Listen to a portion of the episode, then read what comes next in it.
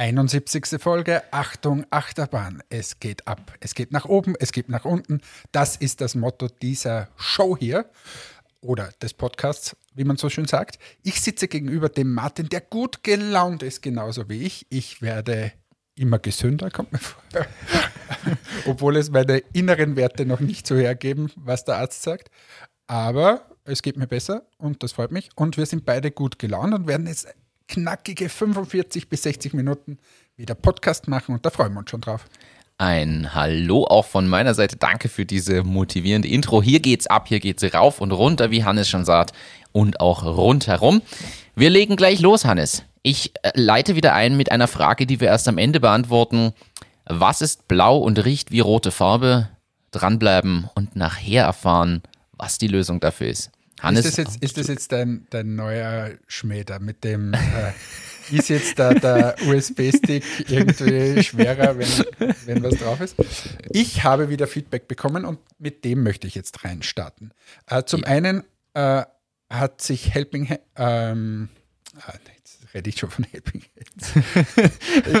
na wirklich, jetzt möchte ich da einen schönen äh, Einstieg machen und dann bin ich zu blöd und äh, sage hier Helping Hands. Was, was sage ich hier eigentlich? Das ist ganz was anderes. Also, nochmal. Es hat sich Discovering Hands äh, gemeldet, äh, dass sie das super gefunden haben, was, dass wir das gefeatured haben. Also nochmal, möchte ich nochmal sagen, es hat mich sehr gefreut, es ist mir auch ein wichtiges Anliegen. Bitte einfach mal schauen unter discovering-hands.at. Ist eine wirklich super äh, Initiative und glaube ich, gerade in Zeiten wie diesen super wichtig. Dann habe ich noch was und zwar die Karina, meine Mitarbeiterin, diese aufmerksame Hörerin hier und die hat das Thema Homeoffice aufgebracht, weil das ist ja mein Lieblingsthema. Und sie hat gesagt, wir sollen das nochmal aufnehmen im Podcast und zwar mit, mit einer anderen Betrachtungsweise. Und sie hat nicht Unrecht, das muss man sagen, weil ich habe mich ja schon mal lange mit dem Gregor auch unterhalten zu dem Thema, dass einfach dass es unterschiedliche Typen gibt an Homeoffice und man, also von Leuten und die dann ins Homeoffice gehen und unterschiedlich effizient sind. Haben ja, ja auch wir auch schon tausendmal besprochen. Ja. Ähm, und da hat es mir heute nochmal so eine, eine Trendwelle, möchte ich fast sagen, aus Amerika gegeben. Da geht es hauptsächlich um introvertierte Typen. Und introvertierte Menschen ist jetzt nicht so, dass die nicht dauernd reden, so wie wir, äh, und sich gerne präsentieren und so weiter, sondern die finden ihre Kraft auch hauptsächlich in dem, dass sie dann nicht mit ganz vielen Leuten zusammen sind. Und deshalb ist anscheinend für introvertierte Menschen das Homeoffice einfach besser geeignet als wie extrovertierte Menschen. Was mich wiederum zum Schluss bringt, ein Außendienstmitarbeiter ist eher in der Regel ein extrovertierter Mensch. Und jetzt können sich alle drüber nachdenken, was ich damit meine. Ich, ich hake an der Stelle ein, ich habe auch Feedback bekommen. Liebe Grüße, Martin. und zwar zum Thema Homeoffice. Und die Frage quasi bekommen, ob wir auch eine Folge ohne das kategorische Homeoffice-Bashing schaffen. Äh, nein. schaffen ja. wir nicht. Martin, nein, schaffen wir nicht. Schaffen wir nicht. Fertig. Das war's. So, ich kann aber gleich mal weiter. Ja. Aber ein weiteres Thema. Amazon möchte gerne Cannabis legalisieren. Hast du gehört? Nein, habe ich noch nicht gehört. Ja, äh, Amazon spricht sich dafür aus, Cannabis zu legalisieren. Und ich lese äh, mal die Pressemeldung vor. Der Versandhändler Amazon unterstützt einen Gesetzesentwurf in den USA zur Legalisierung von Cannabis im ganzen Land. In manchen Gebieten gibt es ja das schon. Wenn du da über die Straße läufst, riecht es schlimmer wie in Amsterdam. Ist in Linz zum Beispiel so. Aber ja, ist ziemlich egal hier. Eine Vorgabe, Mitarbeiterinnen auf die Droge zu testen, soll zudem wegfallen, wie der Konzern mitteilte. Wir hoffen, dass andere Arbeitgeber sich uns anschließen und dass die Politik dieses Gesetz schnell beschließt. Genau. Okay. Genau. Ähm, das heißt, äh, die wollen, dass hier ordentlich geraucht wird. Ich die möchte, wollen, dass hier ordentlich geraucht ich wird. Ich möchte, dass die endlich mal ein paar Steuern zahlen. Das wäre wär gut und das ist eine Überleitung. Es gibt eine globale 15% äh, Steuer. Na, global die G7. Also ja, die G7 äh, aber soll in die G20 noch kommen und so weiter. Mit einer Ausnahmeregelung für die großen Konzerne. Ach, wirklich? Ja, so? Sind Sie schon drauf gekommen? Es gibt anscheinend einen Passus da drinnen, der womöglich genau diese Konzerne, um die es da geht, ausnimmt. Das ist natürlich bitter. Ich habe das lustigerweise, wir haben jetzt unabhängig voneinander uns vorbereitet, ich habe das Thema auch für die Woche jetzt draufstehen und habe auch, also nochmal für alle, die das, dass wir es einfach nochmal kurz aufrollen. Es geht darum. Heute geht's zu schnell. Heute geht's wie in der Achterbahn, wenn man ganz oben ist und ganz schnell runterkommt. Es ist so, dass wir uns ja auch schon hier echauffiert haben darüber, dass die großen Konzerne viel zu wenig Steuern zahlen. Und da geht es ja um zig Milliarden, die den verschiedenen Ländern entgehen, beziehungsweise die an Einkommen zum Beispiel innerhalb der EU wegfallen, weil die US-amerikanischen Unternehmen hier einfach keine Steuern zahlen oder in Steueroasen das Ganze nur machen. Kurz zur Erklärung, wie funktioniert das? Die versteuern den ganzen Konzerngewinn einfach in dem Land, wo sie sagen, dass sie ihn gern versteuern würden und da, da richten sie halt dann deren Headquarter ein. Jetzt kann das zum Beispiel Irland sein. Dann gehen die nach Irland und sagen, hallo liebes Irland, ich muss hier in Österreich, sagen wir, 25 Prozent Steuer zahlen. Das gefällt mir gar nicht so gut. Ich baue hier ein Headquarter auf, da sitzen dann 10.000 Leute und was weiß ich. Und dann zahle ich bei dir nur 7 Prozent, 10 Prozent, was auch immer. Und dann gibt es überhaupt so lustige Inseln, äh, wo ich gar nichts zahle. Oder ganz, ganz wenig, vielleicht nur 1 Prozent oder so. Und das soll wegfallen mit einer Mindest. Steuer, dass es das nicht mehr gibt. Und die soll auf 15 Prozent gesetzt werden.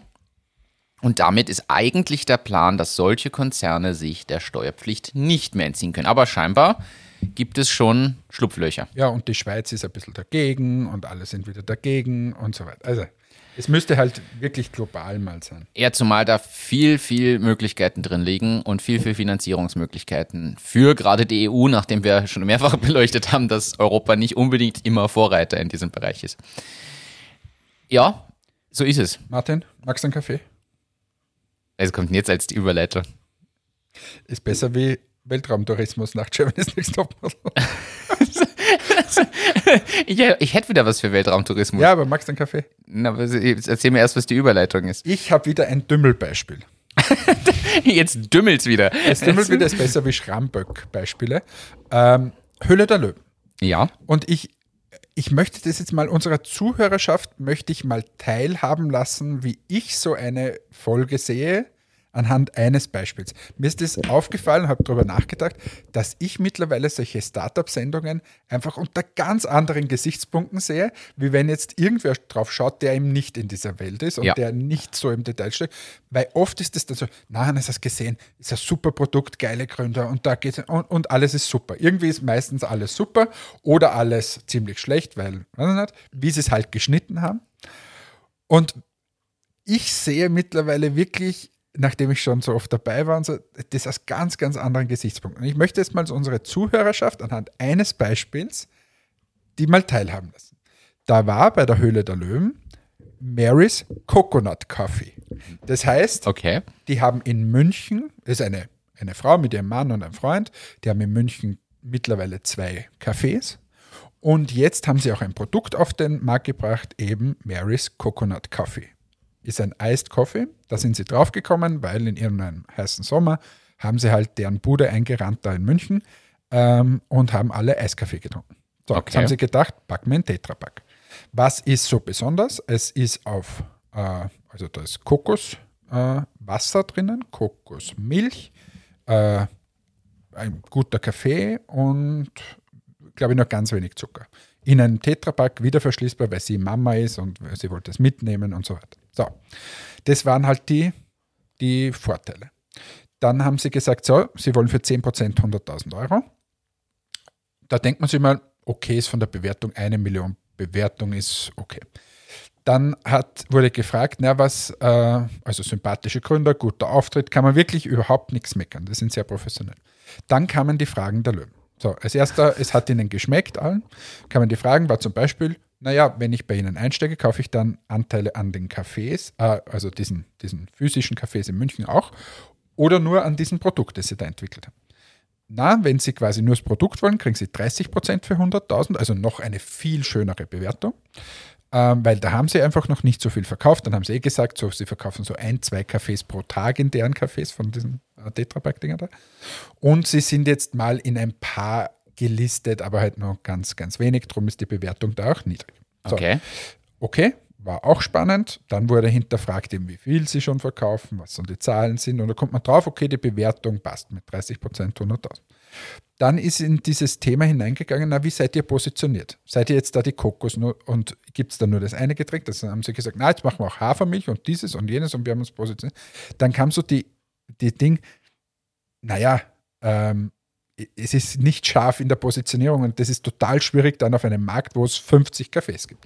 Haben wir gedacht, gut, der Input der Löwen, drum war der erste raus. Dann kam so der Input, naja, sucht jetzt 100.000 Euro auf einem Markt, wo es um Millionen geht. Äh, das wird einfach viel zu wenig sein.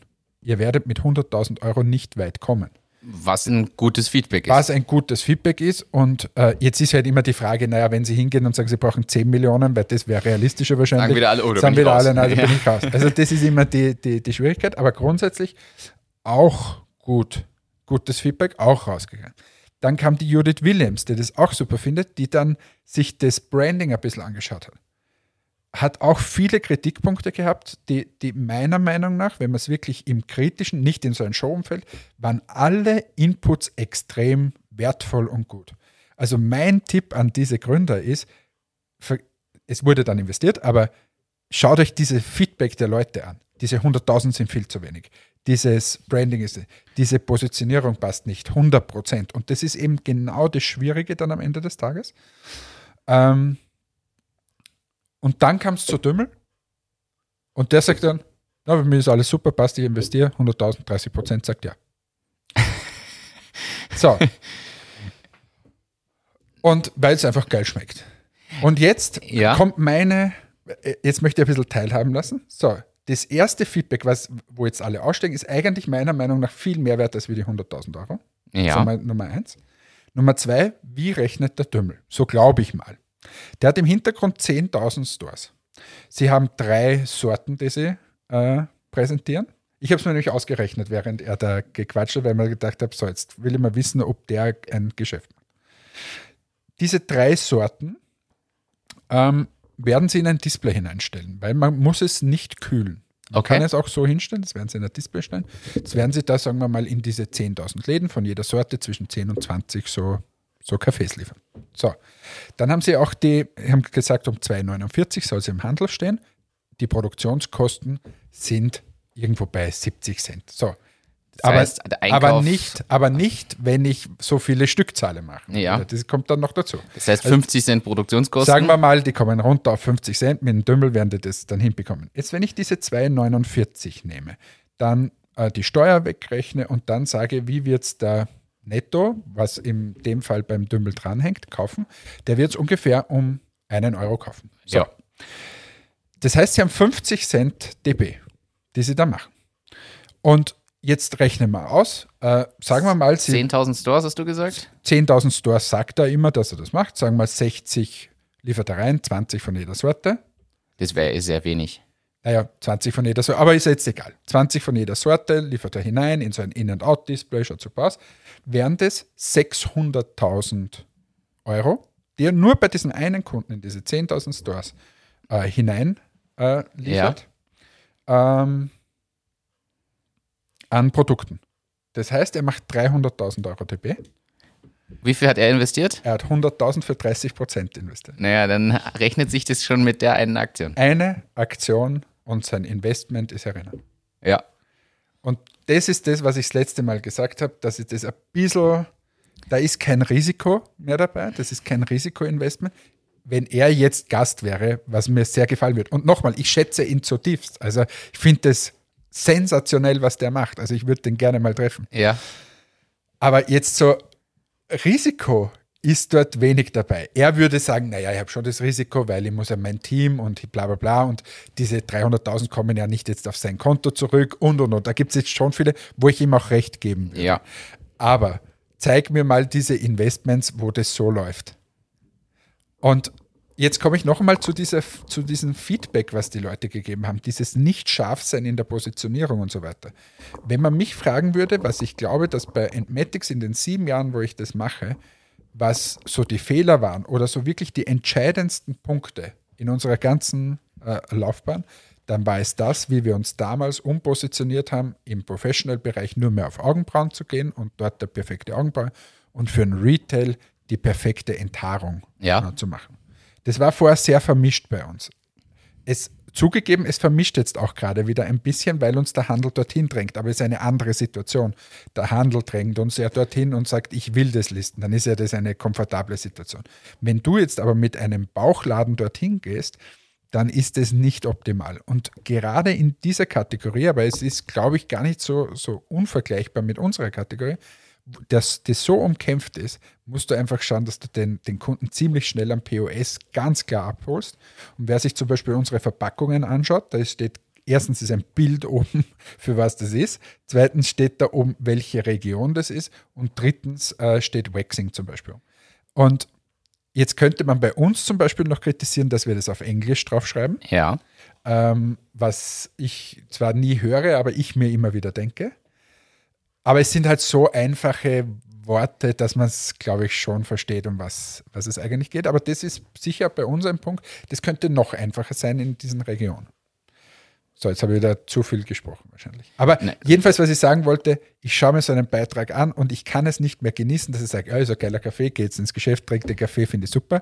Sondern du analysierst Ich gleich. analysiere wirklich von A bis Z, höre mir das dann an, dann sagen sie, ja, das Branding, dann überlege wie ist das mit Matics, könnte man das noch besser machen? Ja, Ja, weil du halt eine gewisse Erfahrung hast und in deinem Fall sogar auch noch Retail-Erfahrung.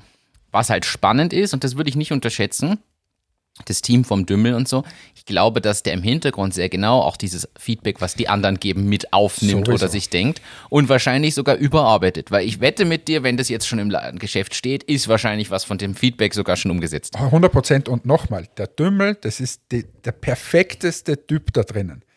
Für sich, aber natürlich auch für die, wenn du das schaffst, wenn du in den Handel willst, musst du zum Dümmel. Alle anderen du vergessen. Und äh, dem sein Team im Hintergrund ist sensationell. Also das ist ja alles gut, aber ich, ich will ja auf diesen Punkt Risiko hin. Da ist im Vorfeld eigentlich schon so viel klar, dass es gar kein so ein Riesenrisiko ist. Das stimmt. Gut, haben wir das, das ausgedümmelt wieder hier. haben wir das ausgedümmelt. Ich sagte, das ist ein, ein Wechsel. Aber ich wechsle jetzt hier wieder radikal. Datenschutz im Internet. Jetzt hast du, jetzt kommen wir vom Verkaufen im Geschäft wieder auf das Kaufen online. Na, stopp. Bevor du jetzt zu kaufen online, jetzt liebe Hörerschaft, vergesst die letzten 15 Sekunden weg. Da machen wir zuerst ein anderes Thema. Ich bin gestern in der Badewanne gelegen. Da, Moment, Stopp, wollen wir das? stopp. Piep, Nein, piep. stopp. Bin in der Badewanne gelegen und habe dir einen Beitrag geschickt vom Broadcast. Ja. Und da ist drinnen gestanden, dass die erste Bank, oder? Ist es die erste Bank? Nein, die RBI, äh, Raiffeisenbank Ah, International. Raiffeisenbank International. Raiffeisenbank International jetzt einen Kredit für Startups macht, äh, der, da steht wirklich auch in dem Beitrag drin, na, ich hätte ihn mir gewünscht zu meiner Zeit als Gründer, dass, dass ich so einen Kredit und Ja. so einfach und sie legen 100 Millionen Euro auf und ich habe mir ich hab draufgeklickt und habe mir gedacht, wie geil ist das? Das ist super, dass die Banken jetzt draufkommen, dass man ein bisschen mehr Risiko nehmen muss, dass man leichter zu Geld kommen muss und so weiter. So. Und je mehr ich von diesem Beitrag gelesen habe, habe ich mir gedacht, das ist nicht deren Ernst. Da kommen, also wie viel Umsatz brauchst du, glaube ich, 5 Millionen Umsatz im Jahr. Du musst aber 3 Millionen schon äh, an Fremdkapital, mindestens aufgestellt mindestens haben. aufgestellt haben. Und du musst ein Digital-Startup sein. Das ist schon mal gleich die eine. Es geht nur um Digitallösungen. Und dann gibt, du brauchst ein Reporting-System, du brauchst dieses, du brauchst das. Also unglaublich. Ich habe es dem Martin geschickt und Martins Antwort war, wie viele Unternehmen glaubst du sind dafür, gibt es in Österreich? Und dann haben wir gesagt, fünf wahrscheinlich. Und dann haben wir angefangen aufzulisten und kommen auch ungefähr Wir auf, kommen ungefähr auf, die fünf. fünf. Und alle von diesen Unternehmen haben eigentlich, und das steht auch übrigens in dem Beitrag so drinnen, ja, äh, sie, so quasi, liebe Startup, du hast jetzt gerade deine nächste Finanzierungsrunde äh, mit x Millionen aufgestellt, aber es verzögert sich halt ein bisschen, dann kannst du zu uns gehen und dann kannst du diese Kredit nehmen. Ja, aber sorry, ich meine, ganz ehrlich, wenn ich eine, so wie jetzt Tractive gerade 35 Millionen Euro Finanzierungsrunde aufstelle, Dann brauche ich nicht die Äh, da- ein, zwei Millionchen, drei Millionchen. soll es so sein. Und wenn es eine Zwischenfinanzierung ist, hat man in der Regel auch eine Hausbank, wo man hingeht und sagt, schau her, das haben wir ausgemacht, 35 Millionen kommen daher. Da gibt es ganz klare, das ist ja nicht so, dass einer sagt, ja, ich mag investieren 35 Millionen. Da gibt es ein Genau. Letter of Intent, da gibt es die, die a Termsheet, a Due Diligence, a schieß mich dort, da gibt es tausend Sachen ähm, und 100.000 Absichtserklärungen. Ja, zumal, man muss sagen, sie positionieren sich mit diesem Kredit ganz klar zwischen Series A und B, beziehungsweise parallel zur Series B. Das heißt, steht auch so in dem Artikel drin, dass das die klare Positionierung ist. Und jetzt muss man klar sagen, ja, okay, wer aber 35 Millionen Series A aufstellt, eh, sie attractive. Oder jetzt äh, Gratulation an Bike Maps, haben wir vor ein paar Folgen ja noch drüber gesprochen, über Bike Map und jetzt auch dort Investment in Millionenhöhe. Ich habe die Summe gerade nicht im Kopf, aber... Zweistellig, ja. Also es war viel und sie haben es sich auch absolut verdient. Also Gratulation und sehr, sehr cool, was da geht. Wir haben sie ja in London damals kennengelernt bei den Pitching Days. Ich muss wirklich sagen, sehr, sehr coole Sache und natürlich perfekt ausgenutzt. Fahrradboom letztes Jahr ging los. Und das passt einfach perfekt. Also Gratulation an der Stelle. Aber wer das Investment so aufstellt, braucht jetzt momentan nicht unmittelbar diese, dieses Überbrückungsdarlehen und wenn, dann, wie von dir genannt, äh, in der Form. Beziehungsweise da kann ich sogar zur AWS gehen und der AWS das hinlegen und die wird mir dann noch Überbrückungsfinanzierung ermöglichen und absichern sogar im Hintergrund, wo ich mein Risiko als Startup sogar wieder reduziere. Also schwierig positioniert. Ja. Spannender wäre ja und auch äh, weniger banktypisch, wenn man da reingehen würde, wenn man sagt, hey, für alle, die ein Investment suchen, aber es noch nicht haben. Also an der Stelle wäre es ja spannend. Ich sag mal, ich bin auf Investmentsuche und es verzögert sich tatsächlich allein schon dieser Suchprozess. Ich habe eine Chance drauf, brauche aber, ich sage jetzt, ich suche 5 Millionen oder 3 Millionen und von mir suche ich auch nur eine Million, aber ich suche irgendeinen Betrag und die Bank springt an der Stelle rein, wo ich mit dem Rücken zur Wand stehe, weil meine Vertragspartner sagen, na, jetzt warten wir mal noch, was man auch aus dem Startup-Umfeld ja kennt, dass manche lange warten, um möglichst gute Verhandlungskonditionen gegenüber dem Startup zu haben. Und wenn man da sagt als RBI, wir decken die Gründer und Gründerinnen bzw. die Startups in dieser Phase, so dass die auch noch ein Jahr arbeiten können, um diese Verhandlungen stressfreier quasi, ohne irgendwelchen Druck von außen durchführen zu können. Das wäre spannend. Ja. Also da bräuchte man es aus meiner Sicht. Ja, man braucht, bräuchte es auch viel niederschwelliger einfach. Also was da an Sicherheiten gebraucht wird, ja, da kann ja gleich zu einer normalen Bank gehen. Das ist ja auch dasselbe.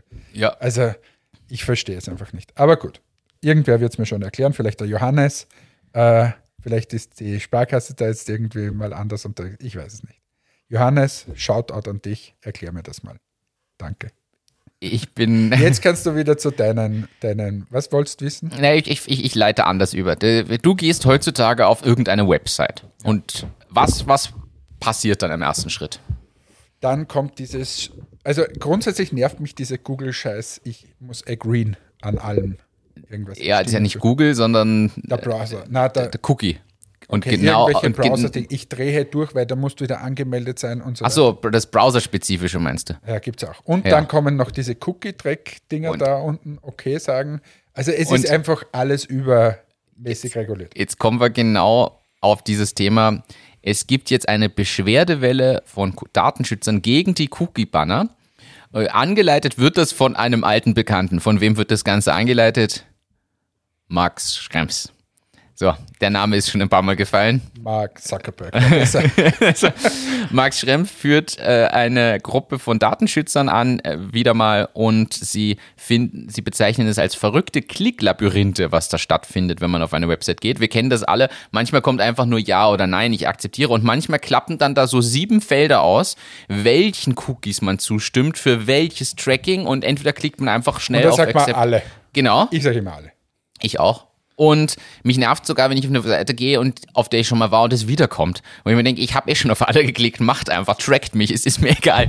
Äh, jedenfalls äh, sehen Sie das schwierig, weil es nicht mehr transparent ist und genau wie du jetzt sagst, einfach alle auf alle klicken und gar nicht mehr sich mit dem Thema beschäftigen.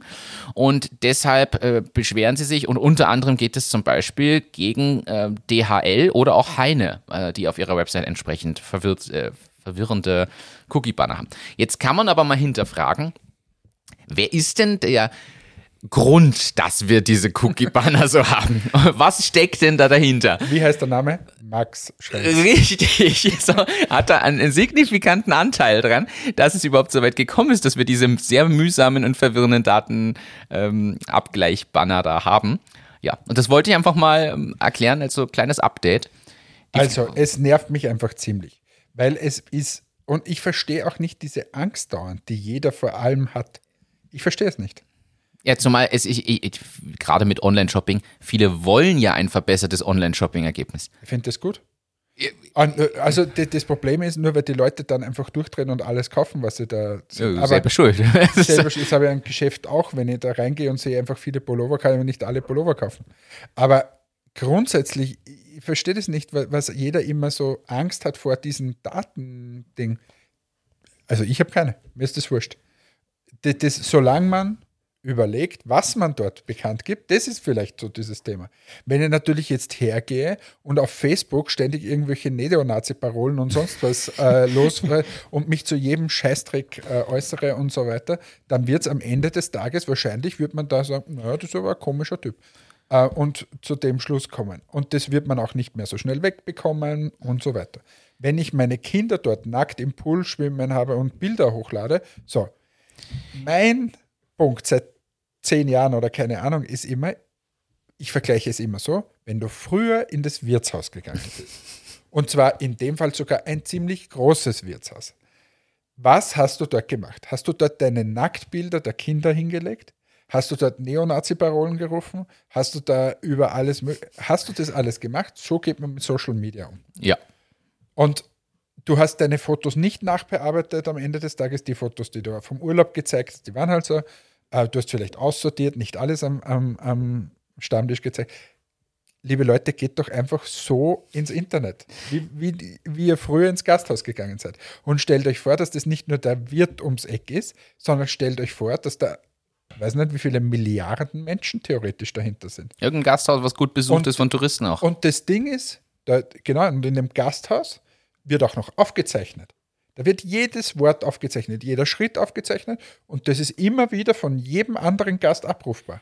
Und der Wirt hat aber auch damals gemerkt, hey, du kommst ja regelmäßig, ich weiß schon, welches Bier dir besonders gut schmeckt. Und der ist dann aber auch gekommen und gesagt, du trinkst ja immer das Bockbier da drüben. Du, ich hab da was Neues, magst du das nicht auch mal probieren? Und du wirst gesagt haben, ja, na klar, gib's mir doch mal. Ja, sicher. So, es ist genau das Oder es, Gleiche. oder es gab einen, äh, es gab einen Gutschein, trink 20 Bockbier, kriegst eins gratis oder so irgendwie. Also diese alles das Gleiche, nur ist es jetzt digital und die Leute können einfach nicht damit umgehen. Also, und ich verstehe es aber nicht. Es ist so einfach. Jetzt verstehe ich es bei einer Generation, die vorher keine Wirtshäuser kannte und dorthin gegangen sind oder die Öffentlichkeit kannte. Übrigens auch ein spannendes Thema, informiere ich mich gerade ein bisschen, dass die junge Generation so einsam wird Ja, im digitalen Umfeld. Gibt es vor allem Social Media und so und diese Generation. Früher war halt quasi, je älter du geworden bist, wurdest du einsamer, weil dein Partner vielleicht mal gestorben ist, weil die Familie woanders wohnt und so weiter. Und kennt man ja, die Omas ist dann ziemlich einsam. So. Jetzt gibt es aber quasi eine neue Art der Einsamkeit, die unsere junge Generation betrifft. Und zwar, die haben zwar 1000 Follower auf Instagram, aber wenn man sie fragt, ja, wie viele Freunde hast du, mit denen du Probleme besprichst und so weiter, null. dann ist eher null, weil sie können sich ja nicht, weil ist ja dann anstrengend, wenn man mit solchen Themen kommt. Und auch das, was auf Social Media immer gezeigt wird, entspricht ja überhaupt nicht der Realität. Also würde das so sein, dann wären wir ja alle nur, ging es allen nur gut. Äh, wir würden alle jeden Tag super ausschauen, nur geiles Essen essen und so weiter. Also das wahre Leben ist halt doch ein bisschen was anderes. Und wie unser Titel, es geht halt auch oft nach unten im Leben. Und dann stirbt mal wer, man ist traurig, man wird verlassen, was auch immer. Ähm, oder es, es ist im Job mal nicht so lustig, aber meistens postet man das dann nicht auf, auf Instagram. Und das sind so neue Formen, wo man einfach schauen muss, nicht, wie man damit umgeht. Und meine Anleitung ist immer, wie haben wir es früher gemacht? Was haben da die Leute gemacht? Sind im Wirtshaus, haben sie sich da mit den Stammtischkollegen oder mit wem auch immer getroffen, im kleinen Kreis, irgendwo in der Ecke verzogen, haben gesagt, du, was dem mir geht jetzt eigentlich ziemlich schlecht. Und mit denen mal eins zu eins gesprochen und nicht in den Saal hineingeschrien. Ich bin heute schlecht drauf. Ja. Es ist ein schwieriges Thema, ein viel komplexeres, als wir es hier, glaube ich, in dem Umfang heute beleuchten können. Man hat es aber ganz klar durch Covid und Homeoffice beziehungsweise Isolationsthemen erst recht gemerkt, dass die Leute ja auch nicht mehr sich selbst alleine beschäftigen können und mit sich allein sein können. Das ist ja genau da aufgekommen, weil sie auf einmal dachten, oh, oh Gott. Und, und ich finde, das ist was ganz Wichtiges, dass man lernt, mit sich allein auch mal zu sein. Jetzt mal abgesehen davon, dass ich wen brauche, mit dem ich meine Probleme bespreche, natürlich. Aber ich finde, es ist auch ganz wichtig, die Reflexion zu haben, zu wissen, wie geht's mir, in sich selbst reinzuhören und auch ohne Probleme und ohne Kontakt zur Außenwelt sein zu können für eine gewisse Zeitspanne. Ich finde das total wichtig und ich glaube, das geht total verloren. Ja. Also, ja. Boah, haben wir jetzt sind wir von wir heute vom Dümmel zu diesen Themen, musst du auch mal schaffen. Das, aber wir sind bei Social Media, da habe ich eine gute Überleitung natürlich gleich wieder. So, äh, WhatsApp. So, ist immer wieder ein heißes Thema. Kenn ich. WhatsApp kennst du? Hast du schon mal genutzt, glaube ich? Für mich die große Frage: Nutzt ihr WhatsApp bei Entmatics schon als Marketingkanal?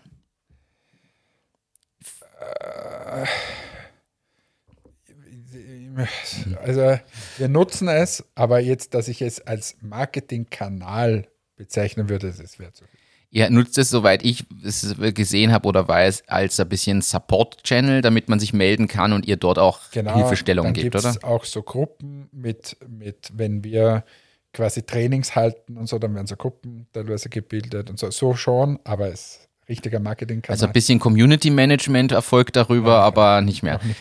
Es gibt jetzt, und da, wir sind ja hier auch ein Service-Podcast, und ich habe das gesehen und dir gestern, glaube ich, nämlich sogar geschickt, den, den Link und Artikel dazu. Und ich dachte mir, wir beleuchten das heute hier gleich. Es gibt dort jetzt auch Tools, die ich da nutzen kann. Und unter anderem von der Firma Tyntec, Tyntec, ich weiß es nicht, T-Y-N-T-E-C. Ich gebe es in die Show Notes als Link rein. Die haben eine Business-Lösung für WhatsApp, womit man in seine Web-App, in seinen Webshop etc. eine API integrieren kann und dann automatisch bestimmte Dinge anträgern kann. Genauso Optionen, die man auswählen kann im Chatverlauf. Das ist quasi so eine Art mm, Bot, den man sich erstellen kann, aber gleichzeitig kann man auch Notifications hinschicken an die User beziehungsweise Updates, Infos und so weiter. Und warum ist das spannend? Weil WhatsApp, wie wir eben auch schon gehört haben, noch viel zu wenig genutzt wird als Marketingkanal.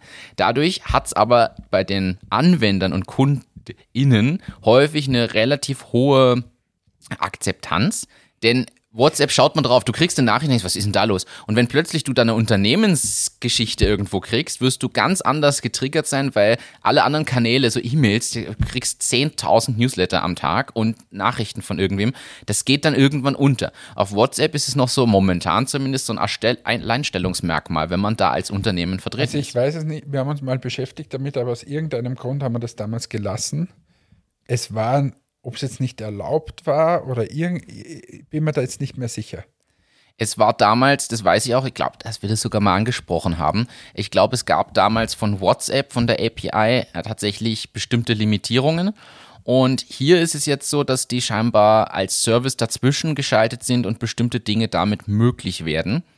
Und ja, kann man sich mal anschauen. Ich habe es dir auch geschickt, damit man genau weiß, was, wie, wo Ich geht. gebe das mal weiter und wenn es für uns interessant ist, Fand ich spannend, kann man sich mal anschauen. Also auch wenn unsere HörerInnen sich damit beschäftigen wollen, Tyntech, würde mich mal interessieren, was ihr dazu sagt oder ob das vielleicht schon wer nutzt. Ist natürlich auch sehr spannend. Die können generell übrigens mehr. Also nicht, die können nicht nur WhatsApp, die können auch SMS und Co. mit kombinieren. Ja, fand ich aber spannend und ich kann mir vorstellen, dass WhatsApp schon ein interessanter Marketing-Channel im B2C ist. Also ich gebe zu, ich möchte den Presono-Usern jetzt nicht plötzlich WhatsApp-Nachrichten schicken und sagen, probier doch mal das neue Feature aus. Es kommt, glaube ich, nicht so gut an. Aber wenn die Emma von Entmatics sich meldet, dann ist das was ganz was anderes. Hannes, eine Schätzung.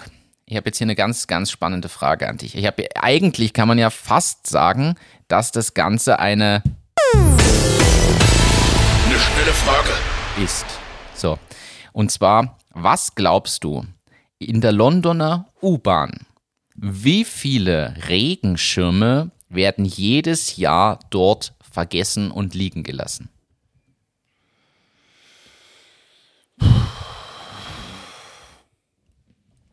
Keine Ahnung. 75.000.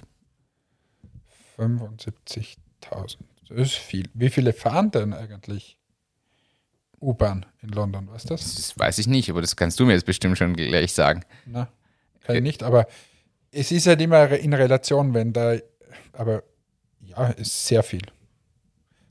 75.000 schon. Also die Frage ist natürlich, wie viel stammt davon von Einheimischen wie viel von Touristen? Aber Ich jetzt nur, warum ich so ruhig bin, ich überlege immer, ich versuche das irgendwie runterzurechnen. Aber ich, ich habe irgendwie überhaupt kein Gefühl, wie viele Personen mit der Londoner U-Bahn fahren. ist eine sehr gute Frage. Ich muss, die Frage ist ja auch, wie viele Leute leben da, wie viel nutzen die U-Bahn als ähm, Umkreis London Zugereiste, die aber in London dann arbeiten oder das brauchen, wie viele Touristen. Ich habe hier aber eine Zahl.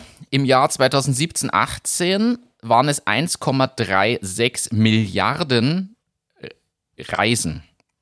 Also nicht Passengers, sondern Reisen. Äh, und das sind, ja, sie können es nur in Reisen messen, weil sie natürlich nicht wissen, ob du dreimal am Tag U-Bahn fährst. Ja, gut, aber ist ja wurscht. Nehmen wir jetzt das, wie viel? 1,3 Milliarden? Aber wobei hier steht auch 1,3 Milliarden Passagiere im Jahr. Okay. Äh, 1,3 Milliarden ist ziemlich viel. Wie viel haben wir? 80.000 Regenschirme? 75.000, genau.